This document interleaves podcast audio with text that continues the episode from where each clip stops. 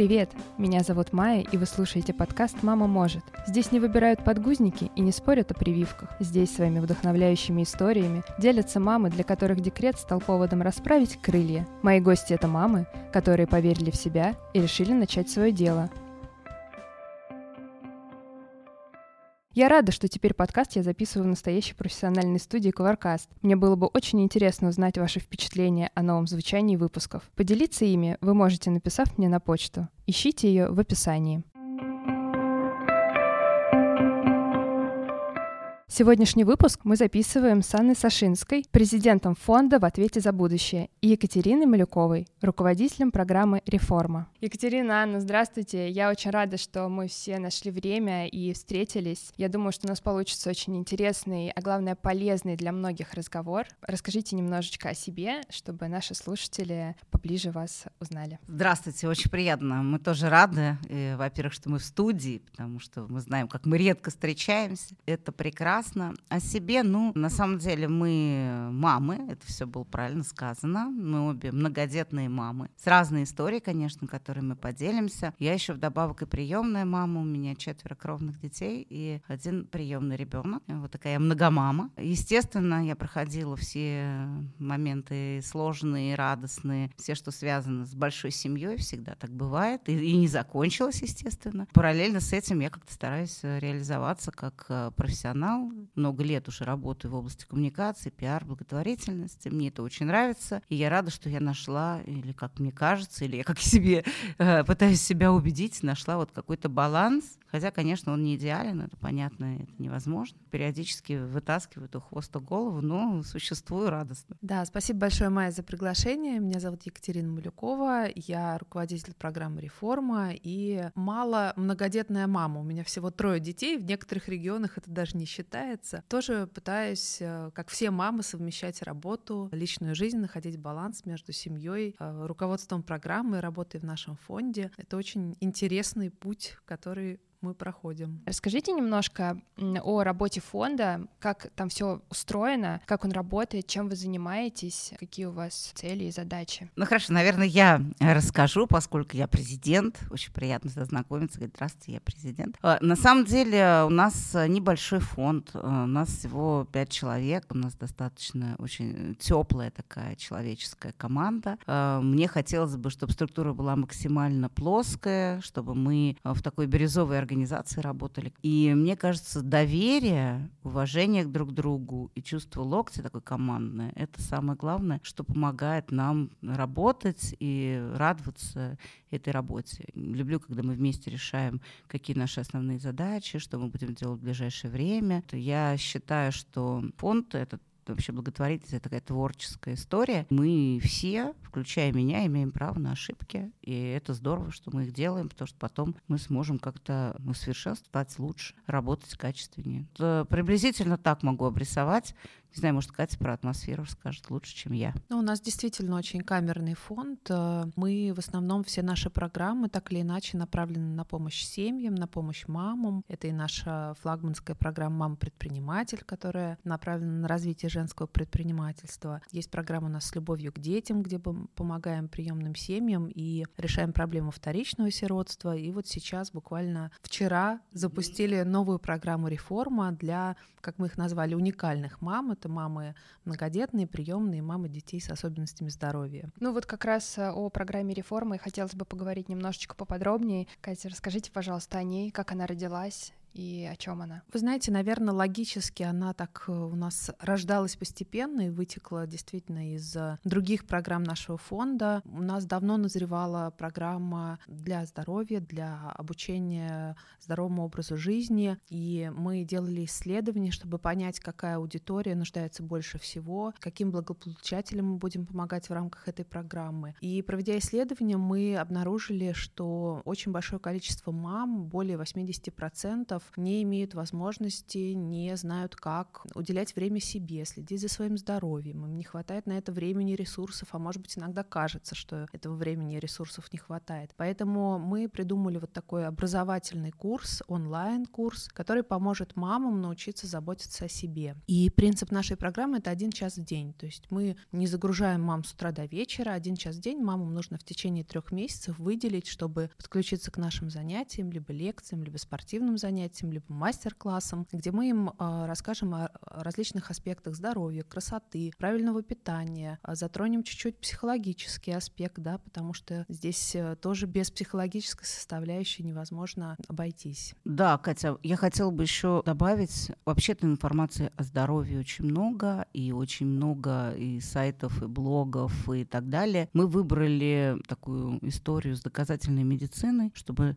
э, наша информация была проверенная, чтобы она была из, можно сказать, первых уст, потому что мы выбрали партнера, это Национальный медицинский исследовательский центр терапии и профилактической медицины Минздрава Российской Федерации. То есть эта информация не откуда-то набрана, а она построена именно на принципах Всемирной организации здравоохранения и Министерства здравоохранения Российской Федерации. Это э, существенная история, потому что очень много всяких марафонов и марафонов здоровья, и спортивных онлайн-занятий, и информации обо всем. Да? И мы тоже хотим сделать такую комплексную историю, но сто процентов проверены. Да, информации очень много. И возвращаясь э, к вопросу мам, когда у тебя нет времени практически совсем, еще разбираться в этом и проверять ее, а уж проверять на себе тем более не хочется. И как ценно, что вы всю, всю работу уже сделали и все это скомпоновали именно в тот час, который уже тот факт, что ты час выделяешь на себя, это уже, мне кажется, большой шаг. А если ты за этот час узнаешь еще что-то классное, интересное и полезное для себя, это прям комбинация на 5 с плюсом. Как вы считаете, почему, в принципе, мамам, особенно молодым мамам, так сложно на себя находить время, даже если это время чисто физически есть в течение дня, вряд ли мама потратит его на себя. То есть она сделает кучу других дел, но вот э, забота о себе как-то вот автоматически куда-то ходит на второй, если не на третий план. Почему так происходит, как вы думаете? На самом деле вопрос э, прям в самое яблочко. Я думаю, здесь прежде всего психологическая история, потому что мы настолько сосредоточены, ну я мы мамы имею в виду, на семье, на каких-то делах, на ответственности. И так многие люди э, живут вот с такой концентрацией на чем-то внешнем, не понимая, что должно быть как в полете оденьте маску на себя, потом на ребенка. Мне всегда это удивляло, пока я не осознала всю мудрость этого совета. И особенно актуально, я думаю, что для уникальных мам, потому что от их здоровья, от их настроения зависит вся семья. У меня это вот точно так, и я делала многократные попытки. Я хочу сказать, что не всегда успешные, чаще неуспешные, потому что как же так я вот сейчас лягу поспать или позанимаюсь спортом, а кто сделает это, это, это, а как картошка, как дети, как французский и так далее. Да? А, куча всяких мыслей, я уже не говорю про работу, это само собой. Надо, наверное, полюбить себя. Это не свойственно вот мамам, которые полностью сосредоточены на благополучии семьи и других людей вокруг нее. И я думаю, что здесь нужно довести до сознания, что все строится на маме, особенно в таких семьях, и надо заботиться о себе. Это правило золотое. Я, конечно, я понимаю, что я говорю правильные слова, сама я не, не вполне такая. Я надеюсь, честно говоря, что этот курс и мне поможет немножко перед, сделать такую остановку, вдохнуть и переоценить некоторые вещи, которые я делаю неправильно. Да, но мне кажется, у современных мам еще очень много тревоги и стресса, и очень много информации, факторов, которые на нас влияют. Да? Если у моей, не знаю, соседки ребенок занимается балетом, танцами, плаванием и еще учит французский, да, то тоже мне нужно сделать такое же расписание своему ребенку, чтобы у него не было ни минуты свободного времени, хотя это страшно неправильно, да. Но... Это был камень в мой огород.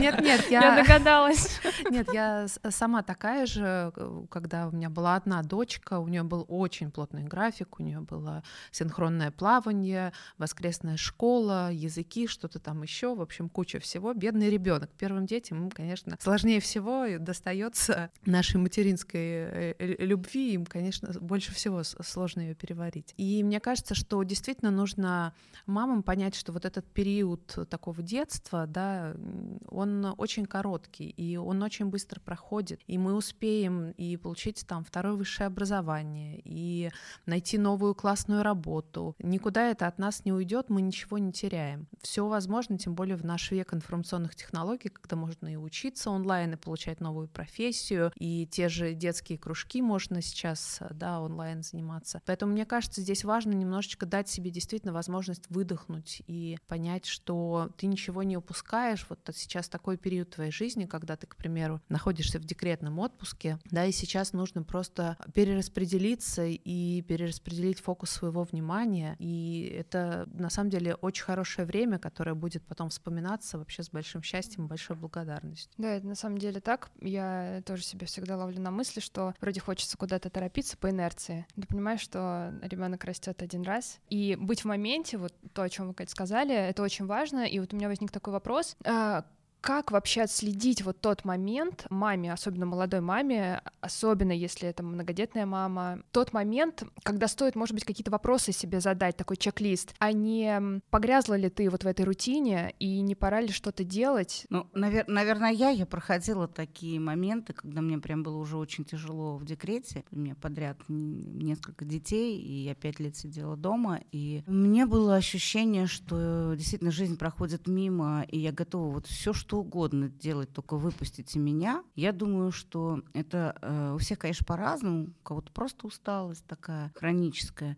Мне кажется, это момент, когда ты просто должен переоценить, какой твой выбор дальше. Кому-то нравится быть с детьми и наблюдать их развитие, и посвящать этому всему время, и ну, рвется, что там на работе сейчас вот уволят, потому что три года прошло. Надо просто принять решение, что ты хочешь дальше делать. Если тебе в этом комфортно, ты хочешь дальше, да, прими такое решение, перестань мучиться. Если наоборот у тебя желание вернуться к общественной жизни и ходить на работу, и как-то немножко восприять, ну, надо думать, как это организовывать. Я совершенно уверена, что все это возможно. Я, у меня очень много таких мам, которые которые вышли на работу, и они просят, естественно, либо родственников, мужа помогать, и а, няня тоже без этого часто не обходится. Даже есть случаи, когда человек работает и всю свою зарплату дает няне, но иногда это важнее, просто для того, чтобы был ресурс, была возможность общаться с детьми так, как ты хочешь. Я совершенно твердо понимаю про себя, что я не могу сидеть дома, и я очень люблю своих детей, но я хочу общественной жизни, я хочу людей вокруг, я хочу что-то делать, оставить какой-то след. Вот поэтому я все ресурсы возможные привлекала для того, чтобы меня выпустили. Вот.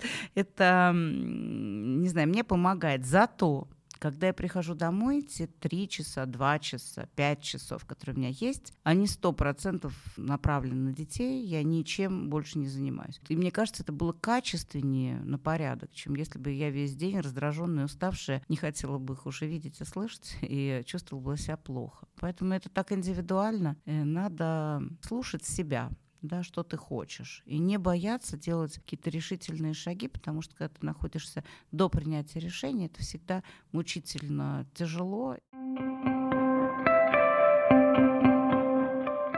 Вот мы затронули такую тему не только о э, здоровье физическом, да, то есть питание, упражнения, это с этим вроде более-менее как-то все понятно, а вот именно быть в таком балансе, в гармонии и ресурс свой э, внутренний подпитывать. Для многих это действительно выход на работу, но а вот что делать, если, например, мама пока не может э, выйти на работу по тем или иным причинам. Что ей делать, как с этим справиться? И вот возвращаясь к программе и говоря о мамах, у которых много детей или детки с особенностями, как им справиться с этим? Я согласна здесь с Аней, что это очень индивидуально, конечно, и каждая ситуация может быть решена по-разному. Э, мы говорим о том, что, конечно, мамам, э, например, многодетным или с особенными детьми тяжелее, но вот мне, например, по моему личному опыту тяжелее всего было с одним ребенком ребенком. У меня как раз не было было какой-то вот особенной помощи. Мои родители тогда работали за границей. Ребенок требовал стопроцентного внимания, все время нужно было что-то придумывать, чтобы ее развлечь. И вот это время для меня было ну, таким самым сложным, потому что я действительно на какой-то момент лишилась своей социальной жизни. Сейчас там с тремя детьми, да,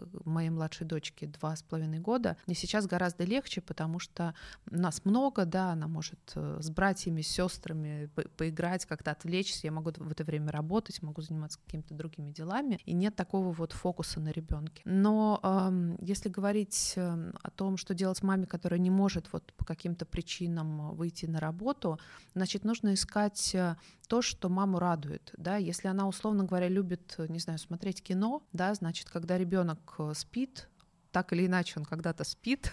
Просто налейте себе, не знаю, бокал вина, чая, что вы любите, посмотрите кино, уделите время себе. Просто элементарно сходите в душ. Я помню, что когда я была в первом декрете, я даже не очень фиксировала там моменты, когда я помыла голову, да, когда ее не очень помыла. Вот просто нужно действительно прислушиваться к себе. И если ну, у вас это не получается, да, в рутине в какой-то, прям заведите себе дневник наблюдений за собой. Я сегодня мою голову, а завтра я сделаю себе маску. И это может быть там 5-10 минут, да, но вы уже позаботились о себе, вы уже уделили себе время, вы уже побыли наедине с собой, со своими мыслями. Мне кажется, действительно вот нужно себя слушать, и, конечно, важно находить поддержку, да, если э, есть супруг, значит, э, вечером хотя бы час, чтобы он освобождал маму, давал ей возможность передохнуть, переключиться, просто пройтись одной или как-то пообщаться с подругами или что-то, или куда-то выйти, ну, в зависимости от ситуации, конечно. И помощь э, можно искать везде, лет. Часто я очень тоже вижу, э, когда девушки, мамы пишут, что ну вот у нас нет родственников, к примеру, мы живем в другом городе, некому помочь. Значит, нужно объединяться с другими мамами. Всегда есть такие же мамы даже в вашем доме, как вы. Можно а, гулять по очереди, да, гулять с одним или с двумя ребенком, в общем-то, нет большой разницы, да. Э, в, в то время, как одна мама гуляет, вторая мама может делать что-то полезное, приятное и важное для себя. Вот, и тем самым еще создается и какой-то новый круг общения, да, может быть, которого вы лишились, когда вы ушли с работы. Мне кажется, вот э, можно искать помощь везде. Когда у меня там на какой-то момент заболела няня, я э, пригласила посидеть с ребенком двоюродную бабушку моего мужа, которую я очень-очень редко вижу, но просто нужно не стесняться просить помощи. И ей это было в удовольствие. Она была, например, счастлива, что ее пригласили пообщаться с внучкой, хоть и не с самой близкой. Мне кажется, что нужно действительно находить людей, которые могут помочь, эм, ну вот даже кратковременно. И не думать никогда о том, что ты кому-то в тягость. То есть те люди, которым ты в тягость, они так или иначе и не будут в твоей жизни, да, они отвалятся в какой-то момент. У меня такие мысли роятся в голове, может быть, я немножко коряво сейчас свою мысль попробую сформулировать, но ведь никогда раньше такого, по сути, не было, чтобы мама одна с ребенком вот оставалась в четырех стенах, и все то есть вот муж ушел с утра на работу, и ты вечером его сидишь и ждешь, когда же он придет. Раньше все жили там большими семьями, это были деревни, все выходили во двор, там твоего ребенка покормят, он обязательно там голодным не останется, и как-то все были вместе, и вот эта вот ответственность, она не концентрировалась в одном человеке и просто не сводила его с ума, да, то есть ты понимал, что кто-то тебя подстрахует, и это очень важно. И, и даже, может быть, особой помощи не, не нужно было именно просить, озвучивать, потому что сейчас это действительно очень сложно сделать. И попросить о ней, и принять ее, и потом не чувствовать себя супер а, должным, а еще тем более, если ты, например, не можешь в данный момент чем-то отплатить. Вот мне кажется, это такой какой-то порочный круг, который затягивает вот молодых мам, если они там в другом городе от своих родственников живут, тем более. И, ну, немножко, ну, страшная такая ситуация. И слава богу, если у человека есть возможность попросить помощи, а если нет, то нужно просто научиться это делать. Это действительно ну, сложно, по себе знаю, но очень важный такой навык жизненный. На самом деле я вот э, Катю поддержала, особенно в части женского сообщества. Мне кажется, с приходом соцсетей, интернета э, возможности увеличилась. И такие мамы с схожими проблемами, со схожими а, вопросами, да, они как-то объединяются, и эта помощь уже не просто виртуальная, она может быть вполне действенной. Помимо этого, конечно, очень важно психологическое состояние, потому что, может быть, не так все и ужасно. Просто я помню, для меня было действительно открытием, когда а, у меня там один из детей достиг трехлетнего возраста, и у меня очень сильно нервировал, скажем так. И у меня было ощущение, что вот происходит что-то непоправимое, что испортился ребенок. Я просто была еще совсем молодая мама, и я абсолютно случайно прочитала книгу о проблемах этого переходного возраста и поняла, что я просто тренажер. И это меня э, настолько перевернуло, я вдруг поняла, что нет, это вообще все не специально, что это просто вот такой период, и я должна его пережить, пережить как взрослый. И мне так отлегло и так полегчало, и с тех пор для меня трехлетний возраст ребенка, он самый, наверное, интересный, и тренажер еще и для меня. Вот поэтому э, я думаю, что здесь сочетание каких-то знаний, которые объясняют причины поведения ребенка, твоей усталости, твоего какого-то истощения, плюс сообщество, которое тебя поддерживает. Ну, я не говорю про близких родственников и так далее. Я именно про тех же людей, которые в таком же положении, как и ты, очень сильно может решить в позитив, вообще перевернуть даже в позитив твою жизнь. Вот это вот очень круто, мне кажется.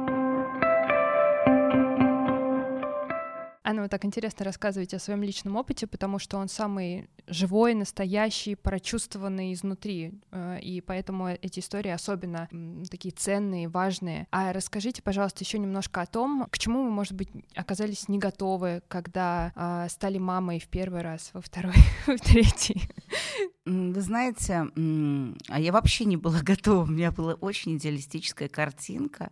Мне очень хотелось. Я рано вышла замуж, я очень хотела детей. А почему-то мне казалось, ну я вообще тяготела к педагогической деятельности. Вообще все это мне было интересно. И у меня была вообще э, депрессия очень серьезная я не ожидала после такой э, свободной жизни, где мы ездили, путешествовали, ходили везде, молодые. Мы еще в студенческом возрасте поженились, и я даже не представляла себе, что я не смогу отойти на шаг у меня был, в общем-то, спокойный ребенок, ничего такого здоровый, спокойный ребенок. Но это настолько перевернуло мое сознание. Я в семье была младшая, поэтому не наблюдала вообще, как растут грудные дети и насколько там нужна концентрация. И я сейчас только осознаю, что это была настоящая депрессия, то, что я плакала. Мне казалось, что вообще жизнь моя закончилась. Я думала, это будет такой радостный, прекрасный момент рождения, и я буду... И я поняла, что все совсем не так. И учитывая время еще, в котором мы, собственно, растили этих детей, когда ни, ничего не было, никакого детского питания, памперсов, надо было протирать еду, варить каждый день новый суп. В общем, я поняла, что, конечно, я попалась очень серьезно в эту ловушку, и мне потребовалось довольно серьезное время. Я благодарна мужу, что мы все-таки взяли э, няню, и мне полегчало, и я нашла для себя баланс, я стала учиться всему. Я там научилась водить машину, я прошла курсы машины, PC, компьютер, ну тогда это было, в общем, все востребовано. И я помню, что это сильно меня воодушевило, что несмотря на то, что я так занята, и там первый, второй ребенок, все это подряд, я все-таки успеваю для себя вот это время. А, я уже была готова даже японский учить, лишь бы уходить хотя бы на час-два из дома, что-нибудь делать. А, на самом деле декрет оказался очень продуктивный, я научилась очень много чему. Второй такой сложный для меня момент был это подростковый. А, все это я проходила с первым ребенком. Он действительно самый такой страдалец. Все эксперименты, все мои нервики, все, все на нем. Э, я даже один раз расплакалась по этому поводу, потому что меня кто-то спросил в одном из интервью, вот вас приемное родительство чему научило? Я заплакала, потому что я поняла, господи, как же я издевалась своим первым ребенком. Столько любви, внимания и всего, что, ну, это слишком уже много было. Вот. И, конечно, подростковый возраст, вот это отпускание, вот эта сепарация с детьми очень тяжела. Что настолько, столько вот привязанностей, столько любви, столько всего. Как это вот отделиться от меня? Это что значит вообще? Это по какому такому закону? Это надо пережить, принять, дать возможности свободы. Ну, это два таких, наверное, самых сложных. Начало, да, когда вот эта привязанность только формируется, и окончание, скажем, это не конец, но это процесс когда ребенок уходит а, уже в самостоятельное плавание, ну прям трудно, честно.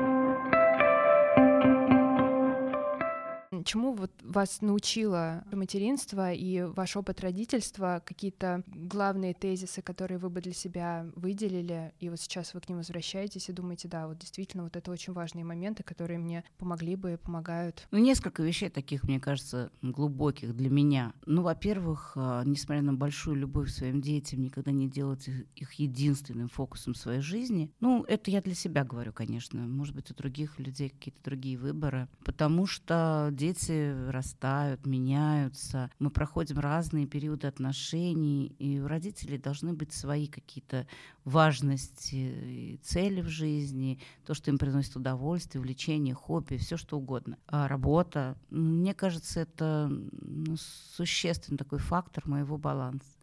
Это первое. Второе, я поняла, что, в общем-то, детей я ращу не для себя, а для них. И а, самый прекрасный момент — точка их свободы.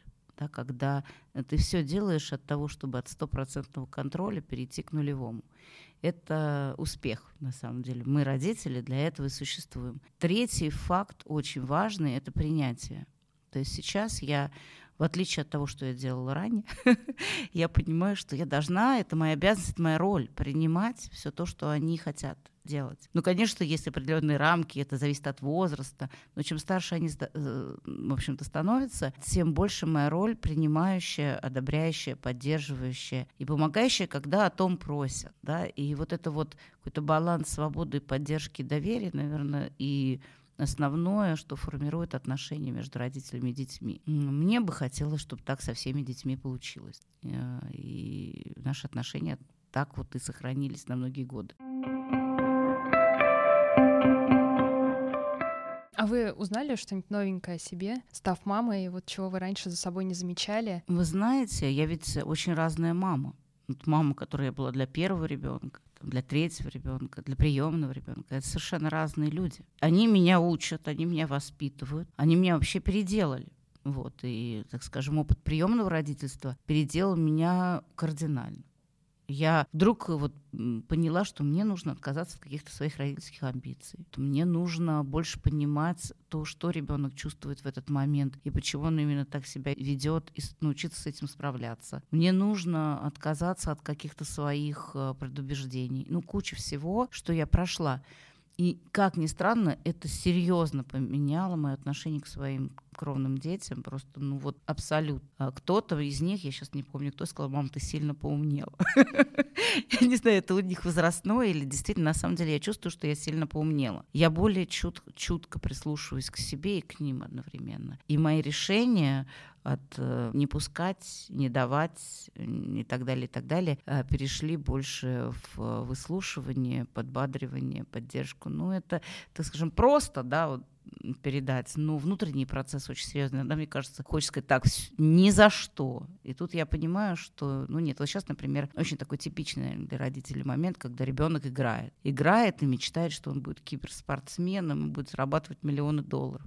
Я понимаю, что это, в общем-то, очень наивный и смешной, и на самом деле огромная потеря времени в своем развитии и так далее. И проще всего сказать, нет, я запрещаю, и ты играть не будешь. И у меня идет очень творческий процесс, на самом деле, поиска. Как объяснить ему, как дать ему это понять, почувствовать и сделать выводы самому. И это далеко от того, что вот Категорически не разрешаю, категорически нет. И он тут ко мне подошел и сказал, мам, спасибо большое за то, что ты хочешь меня понять, ну, хотя бы частично. Но я считаю, что это для меня прогресс большой. Я действительно стараюсь. У меня плохо получается, но я стараюсь. Я хочу сказать, что здесь еще такой момент, просто жизнь наша так быстро меняется, и то, на чем выросла я, и там вы даже, более молодое поколение, с такой скоростью все это идет вперед, что мы не знаем, что на самом деле эм, полезно. Ведь раньше как мы смотрели, что полезно, или наши родители смотрели, что полезно для наших детей. Вот тут иностранный язык, вот тут должна знать то, все, пятое, десятое. А в результате часть из этого просто вообще не понадобилась а жизнь настолько ускоряется, наш мир настолько диджитализируется, ну, не знаю, может быть, у нас вообще спорта не будет, будет один киберспорт. я сейчас шучу, конечно, но я э, утрирую, имею в виду то, что то, как я вижу мир сейчас, он, может быть, через 10 лет будет совсем другим. Я как-то вдруг почувствовал себя не вправе навязывать или быть точно уверенным, что то, что я говорю сейчас важно, это действительно важно. Возможно, что нет. Я допускаю такую возможность. И это очень большая моя трансформация. То есть вот э, мама для первого ребенка и для пятого это ну, другая мама. Но это так важно, на самом деле, не забывать о том, что ты не можешь на сто процентов быть, в принципе, ну ни в чем уверен. Даже вот что касается о, заботе о детях, то, что вот писали в книжках там 10-20 там, лет назад, и то, что сейчас, это просто кардинально разная информация. И я все время ловлю себя на мысли, а вдруг я сейчас делаю какую-то ерунду, которая, например, через 20 лет все будут посмеиваться, говорить, вы что, так делали? Серьезно? Вы знаете, что так вообще не надо было? Что? Как же так? Ну, то есть, действительно, вот эту поправочку нужно оставлять и дать себе возможность сомневаться даже в том, в чем ты, может быть, и уверен там очень-очень. Да, на самом деле, вот это интересно очень. Я уже стала недавно бабушкой, и понятно, что постоянно идет такой рефрен, как мы делали, а как вы делали. Я сейчас вспоминаю книжки, на которых я свое материнство пестовала, прихожу в тихий ужас, но при этом оставляю возможность того, что и то, что сейчас пишется, тоже не абсолют. И а, я как раз за то, чтобы индивидуально подходить к тому, что ты, как тебе удобно, как удобно ребенку. То есть, ну, не, не сходить с ума ни в ту, ни в другую сторону, потому что сейчас есть очень много, мне кажется, перекосов, в том числе в уходе за, за, за грудным ребенком. Мне кажется, нужно слушать больше себя. Вот в этом я совершенно уверена. Как тебе удобно, да, как э, не вредно малышу, так и делайте, ну или не малышу. Поэтому книжки очень важно читать, надо их переживать, корректировать. Нет вообще абсолютной правды ни в чем, я так считаю. Но собственный опыт, свое собственное гармоничное состояние. Это должен быть индикатор основной. Удобно делай, неудобно не делай. Знаете, я здесь, наверное, Аню не поддержу, потому что я вообще против чтения книжек, э, э, психологов всяких, э, даже с известными именами. И особенно сам, самое большое зло, как мне кажется, это вот форумы, где все эксперты во всем. И многие мамы загоняют себя в жуткий стресс. Я помню, нет, есть хорошие психологи, мы их знаем, конечно, и уважаем, но я помню, что когда у меня был один один ребенок. Э, я купила несколько книжек очень известного психолога Юлии Борисовны Гиппенрейтер, которая прекрасный специалист, но э, они меня загоняли настолько в дикую депрессию, потому что я понимала, что я не могу все вот это делать, что она рекомендует, что у меня просто нет на это ни сил, ни ресурсов, ни времени, то есть я не могу соответствовать, что ли, да, и это очень, э, ну вот тяжело психологически, что ты хочешь быть хорошей мамой для своего ребенка, тебе вот в книге показывают как, а ты не можешь соответствовать, значит, ты плохая, значит, э, тут возникает чувство вины у многих мам. Поэтому э, действительно, мне кажется, нужно больше слушать себя, больше слушать, смотреть, что нравится вашему ребенку. Если какая-то информация нужна там медицинского характера, да, действительно, можно ее получить сейчас, это не проблема. И есть э, хорошие там и врачи, и психологи, которые ведут блоги, и можно на них подписаться и читать. Но как-то нужно уметь вот этот информационный мусор, да, его отметать, потому что очень много мнений, и там, если раньше главным злом считались бабушки, которые, да, с олдскульными советами э, приходили, да, и вы все делаете неправильно, то сейчас, мне кажется, вот э, самые вредные советы, они как раз могут быть в каких-то блогах и форумах, потому что каждый описывает свой личный опыт, совершенно не факт, что он вам подходит. На самом деле уверенность мамы в том, что она делает правильно, что бы это ни было да, вот вообще, что бы это ни было. Но я сейчас не говорю про жестокое обращение, я имею в виду уход за ребенком и взаимоотношения, да. Если ты уверен, ты спокоен, ты в хорошем ресурсе, это точно хорошо ребенку. Потому что ребенку главное понимать, что мама за все отвечает. Кстати, э, когда э, я взяла приемного ребенка, это была наша мантра. Я ей все время держала за руку и говорила, мама отвечает за машины, за детский сад, за еду, за то, что у нее было очень много тревоги. И я понимаю, что это вообще-то про всех детей. Да, это не только, просто здесь это обостренно. И э, самое главное, чтобы ребенок понимал, что мама рядом, и все будет нормально. И это наша роль.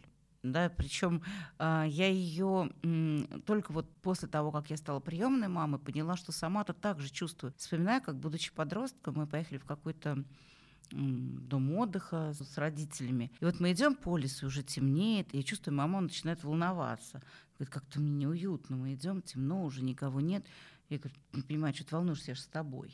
И, то есть у меня было ощущение, что раз она со мной рядом, значит, это все безопасно, сто процентов. То есть никакой тревоги быть не может. Вот она защита. Я думаю, как же здорово, да, когда у тебя ты идешь с мамой и понимаешь, что как маленький ребенок, что все вообще будет хорошо. Если удается вот, достичь этого, твои дети рядом с тобой, и им спокойно, значит, все отлично, вы прекрасная мама. Не надо загонять себя в какие-то адские вот тупики, вот о чем Катя говорила.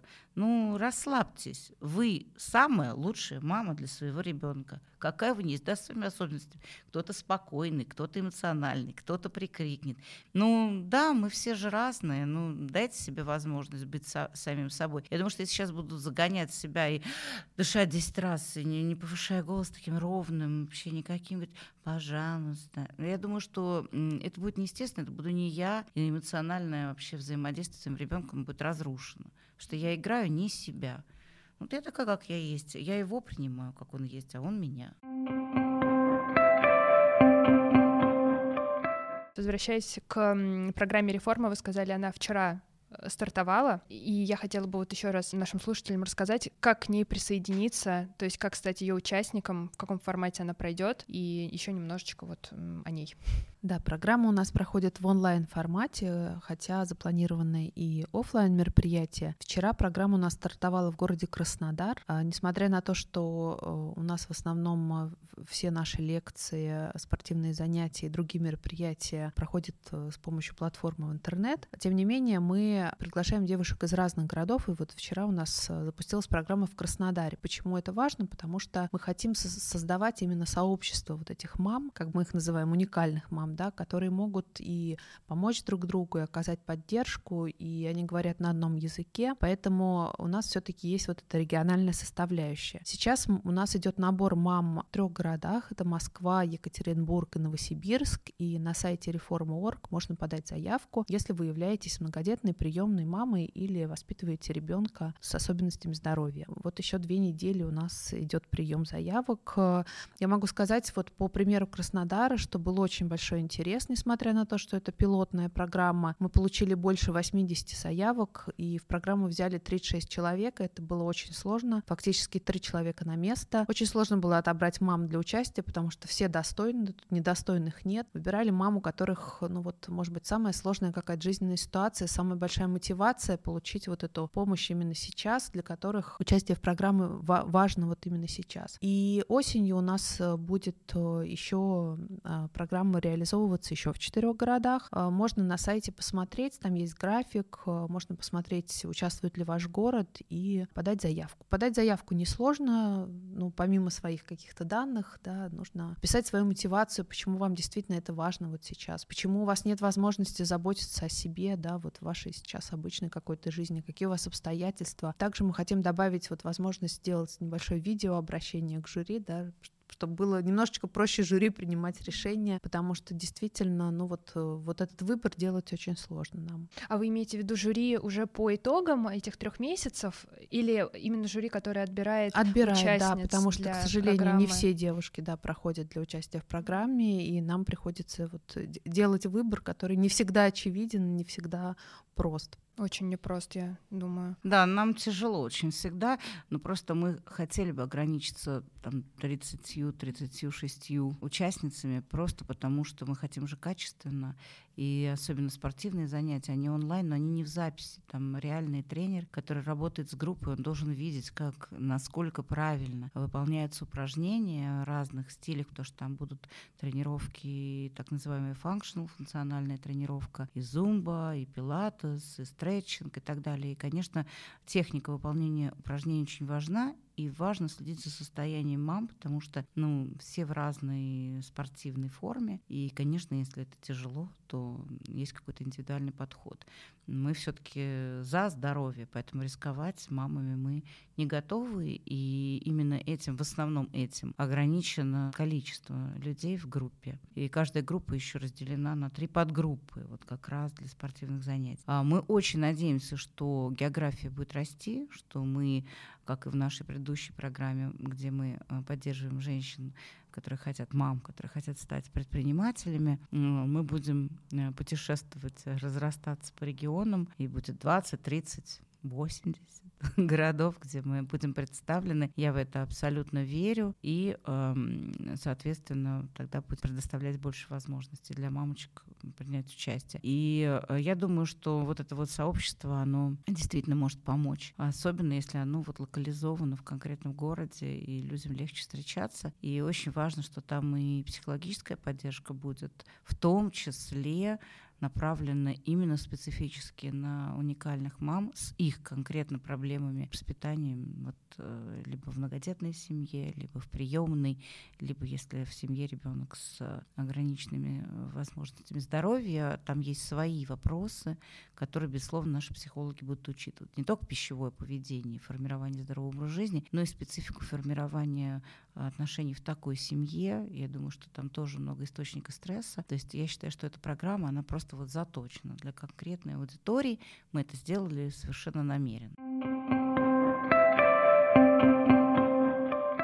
Ну, мы так много вот говорим и обсуждаем а, то, как помогать мамам, а, которые оказываются в таких непростых ситуациях, и вы с таким теплом и нежностью рассказываете о работе фонда. И я просто не могу у вас не спросить, а что именно для вас значит ваша работа в фонде? Почему для вас это так важно? Что эта работа вам дает? Не знаю, мне кажется, это основная моя самореализация такая. Ну, во-первых, эм, ну, мне всегда хотелось бы, не знаю, помогать. Есть такие люди с какой-то хелперской такой а, мотивацией, да, помогать другим. Мне это приятно. Мне нравится придумывать программы, которые действительно могут что-то изменить. Например, что касается, например, мам предприниматель, мы тоже придумали внутри фонда. Было очень трудно ее запускать, потому что все мне говорили, что это женский бизнес, вообще непонятно, что это такое, чем он отличается от мужского и вообще. Так подкаст же об этом. Мама может все.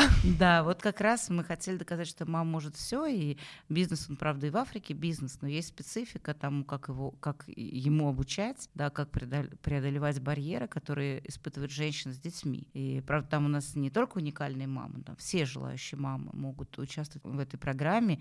Мне очень приятно, что э, получается такой социальный лифт для многих э, женщин, которые начинают свое дело, да, могут за счет этого совмещать свою э, жизнь, карьеру с семьей. И я вижу их успех, он мне придает, э, не знаю, какой-то ресурс, энергии, желание делать больше. Когда в этом году оказалось, что у нас 77 городов э, подписалось на эту программу, первый раз такое число. Начинали мы, кстати, с первого города Краснодара, видимо, поэтому и реформу решили повторить из той же точки. Мне кажется, это просто совершенно прекрасно. Мы очень много делаем для поддержки приемных семей. А, и сейчас мы в партнерстве с фондом «Найди семью» сделали службу поддержки приемных семей онлайн, где помогают детям и родителям в общем-то, стать родными и снизить серьезно количество возвратов обратно в детские учреждения, потому что этот процесс непростой. А, очень много фонд делает с точки зрения образования и гармонизации родительско-детских отношений. Мне кажется, это очень актуально сейчас. Ну и вот наша последняя история. Вот каждый этот пункт, он как-то, видимо, мной прожит. Я даже э, могу сказать, что я пыталась свой малый бизнес открыть. Просто мне хотелось попробовать. И будучи в жюри программы «Мама предприниматель», как не попробовать свой бизнес. Это было крайне увлекательно. Просто я дошла до точки, когда ли мне нужно было уходить в свой частный бизнес или остаться в фонде, но мой выбор был понятен а, и вообще ясен. Но я очень благодарна за этот опыт, потому что я очень много узнала. То же самое с приемным родительством. Я стала приемной мамой, очень хорошо понимаю все, что происходит. Сейчас а, история с здоровым образом жизни мне самой лично очень нужна. Я сама и очень хочу в этом участвовать. И я хочу тоже, как пишут мамочки, анкеты которых мы смотрели, легкости, здоровья, ресурса, энергии, да, потому что каждый год прилипающие килограммы абсолютно не радуют, и хочется совершенно другого э, в этой жизни, и ее как-то действительно себе облегчить. Поэтому все программы, которые мы делаем нами, нашей командой, пережиты, да, как-то внутри. Может быть, поэтому они получаются такими теплыми, с одной стороны, а с другой стороны, эффективными. И мне кажется, самый высокий показатель эффективности — то, что ну, в данном случае вот с мамой предприниматель государства просто взяло эту программу на свое вооружение, решения, и сейчас мы это делаем уже совместно с корпорацией малого и среднего предпринимательства, что и позволяет нам так это тиражировать. Я верю в то, что и Минздрав тоже увидит наши скажем, старания и, и, и опыт уникальный тоже поможет нам эту программу совместно тиражировать на более широкие аудитории. Вот, так что для меня эта работа ну, очень много значит, и я не знаю, даже не хочу себе представлять, что будет, если вдруг э, она закончится. Я думаю, думаю, что она не закончится, и персонально я всегда буду как-то в этой сфере работать. Ну и так здорово, что вы сама становитесь участницей тех программ. А. Да, но мне кажется, просто без этого не получается эффективности, да, то есть ты либо понимаешь, что ты делаешь и чувствуешь это, либо не понимаешь и не чувствуешь, и тогда у тебя как бы ну, твоя эффективность редко снижается. И, собственно, команду, мне кажется, я также подбираю, чтобы люди это и понимали, и чувствовали, и актуальность, и возможность каких-то действительно изменений общественного сознания в таком позитивном ключе, когда просто люди по-другому начинают думать. Вот это самое главное. Потом уже за этим следует все остальное.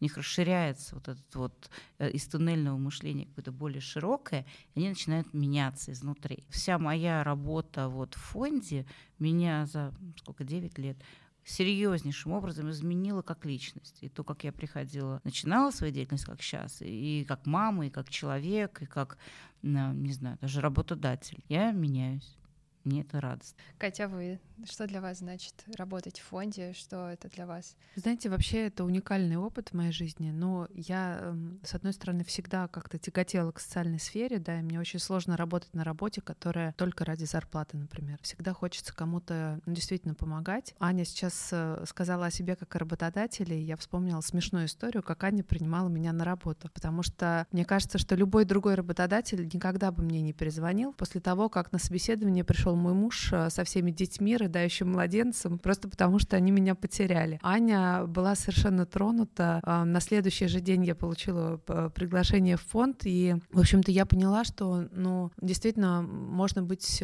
как-то в одной команде, в одной связке с людьми, которые, с одной стороны, понимают твои жизненные обстоятельства, да, с другой стороны, когда твой начальник сам мама и понимает все сложности, которые могут быть совмещением материнства, работы и так далее. Ну и, конечно, конечно, то, что мы делаем, действительно очень важные, качественные, профессиональные, главные программы. Для меня это очень важно, потому что я давно работаю в некоммерческом секторе и понимаю, какие программы профессиональные, а какие, может быть, не очень. Да, поэтому здесь э, вот такой знак качества, а, он э, для меня очень э, был серьезным фактором принятия положительного решения, хотя фонд я не знала, и когда шла на работу, я совсем не знала о программах фонда, о деятельности фонда, вот, но проконсультировавшись с экспертами в секторе, мне сказали, да, хорошие ребята надо брать, вот, поэтому так все сложилось, да. На самом деле у фонда есть определенная уникальность в том плане, что такие фонды, как мы, а мы корпоративный фонд, они обычно не занимаются ни сбором средств, ни такими обширными, меняющими сознание программами. Чаще всего это достаточно узкая сфера деятельности, и фонд, как правило, ограничить в своем развитии, потому что получают деньги только от бизнеса, от корпорации. Мы же очень много работаем с людьми, а, мы много рассказываем, актуализируем проблемы, которыми мы занимаемся, в, части, в частности, например, приемным родительством. Нам очень хотелось бы не просто помогать приемным семьям, когда мы говорим про это, часто люди представляют себе, что мы какие-то денежные пособия даем, еще что-то. Нет, абсолютно. Мы, например, обучаем специалистов государственных органов том, как работать с семьей в кризисе. Мы понимаем, что таким образом мы действительно меняем ситуацию, особенно в регионах, где часто родителям просто некуда а, обратиться, или те люди, которые работают, к сожалению, в центрах поддержки семьи государственных, не имеют возможности вот, серьезного повышения квалификации. А работе с приемными семьями не учат нигде. У нас нет таких образовательных учреждений, которые специфически учили именно этому. Поэтому мы привлекаем самых лучших экспертов из некоммерческого сектора, которые передают этот опыт специалистам государственного сектора. И получается у нас удивительное такое сочетание того, что некоммерческие НКО, в частности, Институт развития семейного устройства Людмилы Петрановской, и мы обучаем не знаю, устраиваем тренинги для специалистов госорганов, и это меняет возможность для наших семей просто прийти и получить супер квалифицированную поддержку на местах. То есть это не чтобы люди не понимали, что мы просто там какие-то раздаем средства и помогаем, не знаю, в жилищном вопросе. Нет, мы существенно э, таким образом решаем вопрос социального сиротства. И это, конечно, такая, знаете, многократная помощь помощи, потому что те люди, которые работают, они вдруг по-другому начинают на это смотреть. Они, наконец, понимают, в чем у этих семей проблема и неожиданно совершенно понимают, что они могут действительно на это влиять. А, мне кажется, мы фонд, который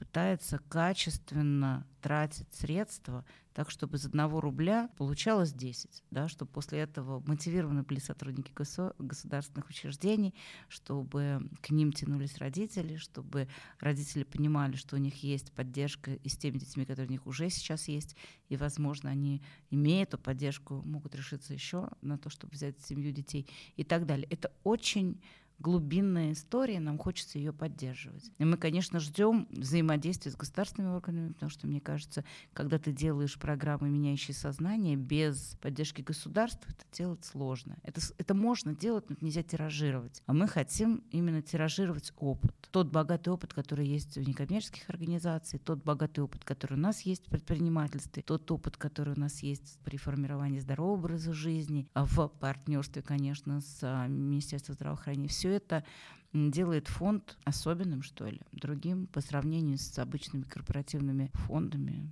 разных компаний. Есть, конечно, прекрасные, я никого не критикую в данном случае, но мы стараемся вот ориентироваться на такие какие-то очень стратегические вещи. Ну, действительно, очень глубокая работа, не какой-то поверхностный такой подход, это же часть их имиджа больших корпораций, что они поддерживают благотворительность. Это очень здорово и так. Но когда люди к этому подходят намного глубже и ответственнее, и с какой-то личной заинтересованностью, это чувствуется. Это, естественно, уникальный такой момент. Ну да, у нас сейчас еще такая задача стоит. То есть мы работаем в этом направлении, а с другой стороны, нам хочется объяснить людям, ну просто людям, что вот эта помощь и их пожертвования именно на такие стратегические проекты ничуть не менее важны, чем, например, а, помощь конкретной семье. Это тоже важно, да, это просто по-другому. На такие стратегические вещи тоже очень важно жертвовать, потому что это меняет вообще все, да, и можно, конечно, помогать отдельным семьям купить дополнительную кроватку или там э, у нас любят очень люди помогать детским домам, и это я понимаю их, скажем, эмоционально. Когда меня спрашивают, вот мы бы хотели закупить кровати в детский дом, мне хочется сказать, может быть, все-таки лучше пожертвовать на то, чтобы семьи приемные получали поддержку и в детских домах вообще не было детей. Да, как-то я вот в эту сторону смотрю. Не нужны тогда будут эти кровати. Давайте все-таки на что-то другое. Давайте поможем э, родителям брать на себя ответственность, что они понимали, что поддержка у них будет всегда профессиональной, суперпрофессиональной, потому что им, как правило, не нужна финансовая, как правило. И тогда они будут более решительно брать детей в семьи. И это очень здорово. И не нужны ни кровати, ни памперсы, ни подарки, ни игрушки, потому что основное для ребенка это все-таки родители. Вы под таким интересным углом сейчас вот просто для меня это все перевернули, потому что все же действительно в первую очередь бегут помогать детским домам, а задаться вопросом, а почему они вообще у нас до сих пор существуют, эти детские дома. Я думаю, что если каждый об этом задумается, ведь, сколько я знаю, в Америке вообще детских домов нет, там сразу детей распределяют, и у них вот вообще такого понятия нет, что ребенок растет с чужими людьми, с кучей других детей. Ну да, все, все верно. Тут э, вопрос в том, что родитель, как, ну, я как приемный родитель могу сказать, что я беру на себя ответственность, но я все-таки должна быть уверена, что если у меня что-то не получается, у меня есть какая-то экспертиза, за которой я могу прийти. А если я понимаю, что я беру ребенка и становлюсь одна на один со всеми проблемами, то, конечно, я буду много раз думать, сделать мне этот шаг еще раз или нет. И как бы наша задача как фонд обеспечить вот эту поддержку, вот эту перину, да, чтобы если вдруг что, э, родители не боялись идти за экспертизой, и она им будет оказана, эта помощь, какая бы она ни была, медицинский маршрут, психологическая поддержка. И то люди, когда дают на такие стратегические проекты, они в корне помогают решить проблему, а не отдельно конкретного какого-то ребенка, что тоже важно. И э, такие фонды тоже существуют, это тоже нужно делать, но просто должен быть какой-то баланс. Поэтому вот это очень, очень важно понимать. Теперь пришло время наших рубрик. Первая из них называется «Совет свой себе посоветуй». В ней нужно дать совет самой себе, а, который бы очень пригодился в какой-то нелегкой ситуации и очень бы помог в тот момент. Аня, как вы Э, ответили бы на такой вопрос? Ну, на самом деле я просто человек очень эмоциональный, и я себе всегда командую остановиться. Да, остановиться, вот придохнуть, продумать и не реагировать эмоционально. Мне это помогает, я стараюсь, я над собой работаю. Вот просто остановись, это мой главный совет. Хороший совет. Катя, а вы? Ну, мне кажется, мой совет самой себе всегда помнить, что и это пройдет, что любая ситуация не длится бесконечно, какой бы негативный характер она ни носила, или казалась безнадежной, или очень плохой, все проходит, и все будет еще лучше, чем было. То есть остановиться и подождать, пока все пройдет. Если скомбинировать. Ну, можно и так, да. Мы Аня, сочетаемся хорошо, да, я говорила. Допол- дополняете. Аня, скажите, пожалуйста, что для вас значит быть мамой? Ну, наверное, это Наверное, это моя жизнь. Я не, не представляю себе, чтобы у меня не было этой роли. Я очень рада, что судьба так распорядилась, что я мама в разных ипостасях, взрослых детей, маленьких детей, не знаю, приемная мама. То есть мне кажется, мне все эти роли нравятся. Катя, а вы? Ну, мне тоже кажется, что для меня это как-то очень естественно быть мамой, и я очень рада, что э, в моей жизни случилось материнство, которое, конечно, меня очень сильно изменило. И... А теперь такой вопрос, он э, от предыдущей героини выпуска. Она спрашивает вот что. Что вам греет душу? Она задала такой достаточно простой вопрос, но мне кажется, очень интересный. Что мне греет душу? Хороший вопрос. На самом деле, моя разносторонняя жизнь, да, то, что у меня много разных э, углов, которыми, вернее, даже сторон, не углов, а сторон, которыми я соприкасаюсь с разными людьми, с я много путешествую, много общения, мне это все греет душу. Катя, а вам что греет душу? Ну, мне всегда греет душу ожидание будущих э, путешествий, ожидание тепла, отпуска и времени, проведенного с семьей. Это то, что вот стопроцентно а, для меня является такой подпиткой. И, к сожалению, вот прошлый год, да, он э, в этом смысле нас немножко обделил, но я уверена, что мы обязательно наверстаем. А теперь ваша очередь задать вопрос э, следующим гостям. Я не знаю, кто это будет пока, но вы можете адресовать им вопросы свои. Я э, хотела бы спросить, на самом деле, где человек черпает ресурс да, свой. Это очень интересно всегда. Все мы разные, и у каждого свой источник вот этого этих сил, да, своих собственных внутренних. Вот э, из чего следующий так скажем, э, э, человек, который будет отвечать на ваши вопросы, черпает свои силы. Угу. Катя, ваш вопрос. Да, ну, у меня, наверное, такой вопрос. Э, если бы человек внезапно стал президентом России, какой был бы его первый указ?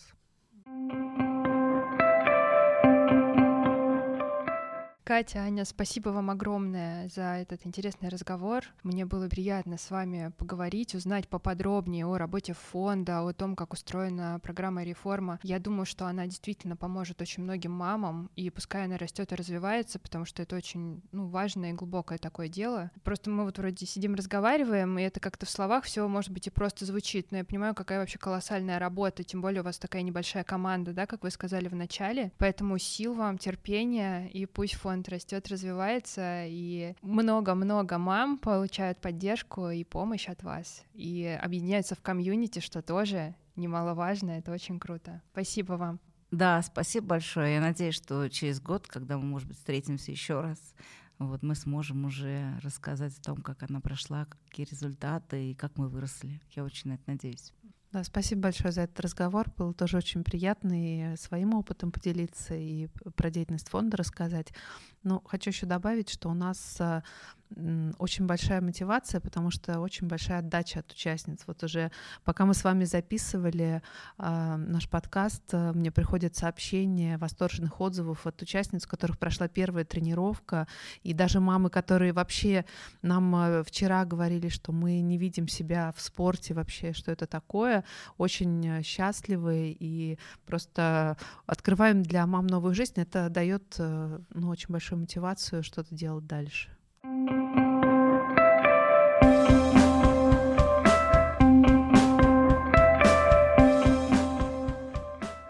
Спасибо всем, кто дослушал этот выпуск до конца. Если вам было интересно, оставляйте отзывы и ставьте звездочки в iTunes. Подписывайтесь, чтобы не пропустить следующие выпуски. С вами была Майя, и помните, для мам нет ничего невозможного. У меня мама, она очень умная, она очень красивая, она любит читать книжки, у нее пятеро детей. Моя мама очень добрая, классная, милая, заботливая, веселая, но иногда у нее очень много дел, и времени на разговоры не хватает. Моя мама добрая, старательная, всегда пытается сделать для нас лучше и очень талантливый человек. А мама нас очень любит и всегда о нас заботится. Я люблю и уважаю свою маму. Она проделывает много работы, ее работа очень благотворительная.